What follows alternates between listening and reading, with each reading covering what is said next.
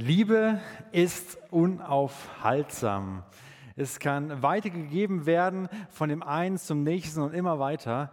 Und ich glaube, das ist in dem Video gerade ganz gut ähm, wiedergekommen und konnte mal sehen. Und die Kinder werden das jetzt auch nochmal darstellen.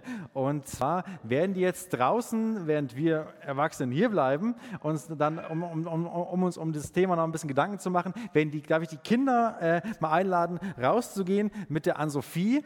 Die werden da, dort nämlich mit Dominosteinen mal eine Kette aufbauen, ähnlich wie das Video gerade, wie ein Stein den nächsten umschmeißt. Das heißt, jetzt dürfen die Kinder mal rausgehen und eben mit der Ann-Sophie mitgehen. Die erklärt euch das dann nochmal. Genau, ihr braucht die schwere Kiste, die ihr vorne braucht, äh, die, die wir vorne gebraucht haben, braucht ihr noch. Gern geht raus in den Flur und da könnt ihr dann auch gern was bauen, aktiv werden.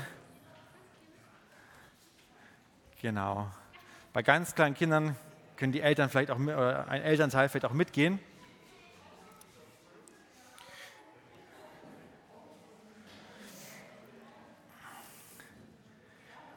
Ja. Es gibt in meiner Familie gibt es so einen, Satz, der, der ist immer wieder gefallen. Also in, mein, in meiner Familie, ich komme ja aus dem Allgäu und das ist ein bayerischer Satz. Ähm, und ich habe ich hab bei beim Predigtschreiben versucht, diesen Satz zu sagen, weil ich kann kein Bayerisch. Und ich habe es dann am Ende gelassen und habe meinen Vater heute früh mal spontan gefragt, ob er mir den nochmal sagen kann. Deswegen, hier könnt ihr mal eine Sprachnachricht von meinem Vater hören. Dieser Satz fällt bei uns, ist bei uns öfters gefallen. Dass einem das Eiweiß so aufhält, das Klump. Nochmal? Dass einem das Eiweiß so aufhält, das Klump. Zu Deutsch, dass einen das alles immer so auffällt, das Klump oder die kleinen, die kleinen Dinge. Ich glaube, das kennen wir alle. Wir wollen irgendwas im Alltag machen, zum Beispiel wir wollen losgehen, sind vielleicht schon knapp dran und dann finden wir einen Schlüssel nicht oder irgendwas anderes nicht. Und so Kleinigkeiten halten uns auf. Wir wollen nur mal kurz was googeln und, und dann finden es nicht gleich und dann ähm, ist es doch irgendwie lange Zeit am Handy gewesen.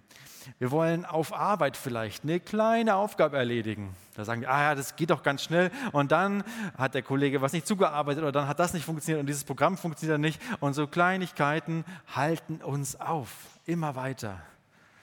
Oder wenn man als Familie sagt, wir wollen heute einen schönen Tag machen, heute vielleicht an Ostern, schönes Wetter, rausgehen und das Ergebnis ist, über Kleinigkeiten fängt man an zu streiten und diese Kleinigkeiten halten uns auf und es ärgert uns.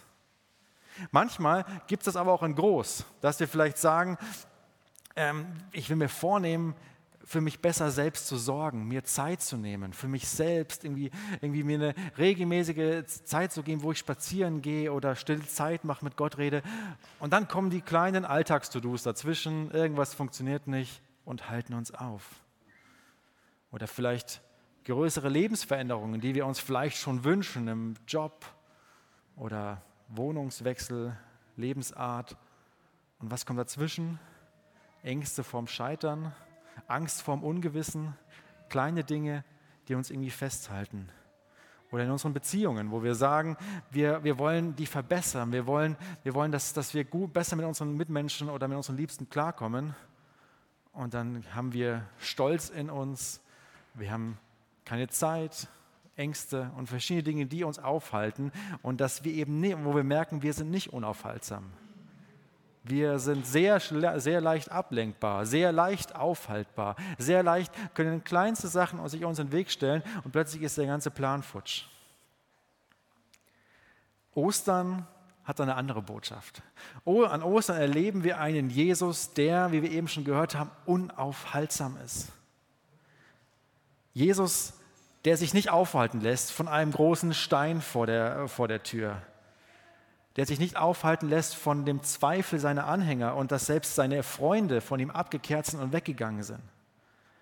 Er lässt sich nicht aufhalten von seiner eigenen Angst, lässt sich nicht auf, aufhalten äh, vor dem Gefühl, verlassen zu sein, sogar von Gott. Und vor und der Tod selbst kann ihn nicht halten. Nichts kann diesen Jesus aufhalten. Und wenn es eine Sache ist, die ihr heute mitnehmen wollt, diesen Satz, Jesus und seine Liebe ist unaufhaltsam. Und jetzt aber die Frage, was ist das ein Superman? Ist das einfach ein super krasser einfach Typ und wir können uns sagen, ja, der ist krass, wir sind es aber nicht? Was haben wir davon? Wenn wir gucken, was ist denn der Motor, was ist denn die, der Antrieb von Jesus, dann lesen wir, ist das die Liebe. Die Liebe hat diese Kraft, die alle Hindernisse überwindet. Die Liebe ist das, die, was einen Unterschied macht. Die Liebe, dass Jesus sagt, er hat Angst und will eigentlich nicht äh, gekreuzigt werden, er will nicht sterben und betet davor noch zu Gott und sagt, wenn es eine Möglichkeit gibt, dann lass das. Äh, dann, dann, dann, oder wenn es eine Möglichkeit gibt, ich würde es gern lassen, aber es soll dein Wille geschehen, weil es ihm um die Liebe zu uns geht. Seine Liebe ist so groß, dass sie weitergeht. Die ist so groß. Und diese unaufhaltsame Liebe löst Dinge aus. An Gründonnerstag, ich hab, ihr habt eben schon das Bild gesehen, saßen wir draußen am Lagerfeuer und haben Dinge auch erstmal aufgeschrieben, bevor wir Abendmahl gefeiert haben, wo wir merken, was wir vielleicht auch an Lasten mit uns rumschleppen. Dinge, die wir irgendwie nicht losbekommen, Dinge, die uns, uns schwer machen, Dinge, die uns festhalten. Und haben gemerkt, wie befreiend es auch sein kann, das einfach mal aufzuschreiben. Wir haben das symbolisch dann ins Feuer geworfen und zum Kreuz gebracht, um zu sagen, da gehört das hin. Ich fand es auch so ergreifend, diesen, diesen Video-Workshop mitzumachen, weil diese ganzen Ideen, wie gesagt, kamen von den Jugendlichen. Und dann, kam, dann erzählen sie, wie das ist, dass sich die Eltern zu Hause streiten und sich es nicht mehr aushalten. Und wie befreiend ein Anruf von einem Freund sein kann, der sagen kann, komm, komm mit zu mir, ich hole dich da raus. Wie befreiend es sein kann, wenn man gemobbt wird und jemand sagt, ey, ich will dem Einhalt gebieten und ich, nehme dich mit. Haben wir erzählt, jemand hat erzählt, dass er sogar von Lehrern gemobbt wurde, weil er, er oder sie sich seiner Geschlechtlichkeit nicht ganz sicher ist oder da in, in, einem, in einem Wandel ist. Wo man merkt, dass diese Kinder und Jugendliche so viel, so viel ausgesetzt sind, so viel, was sie hält, so viel, wo, wo, ja, wo Dinge da sind, die überwunden werden müssen. Und ich glaube, wenn wir in unser Leben reingucken, ist es ähnlich. Und wir sehnen uns danach, dass es eine Kraft gibt, die uns rauszieht.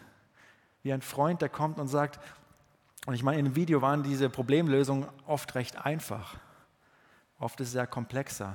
Aber wir wünschen uns das so sehr. Und es gibt die gute Botschaft, Ostern.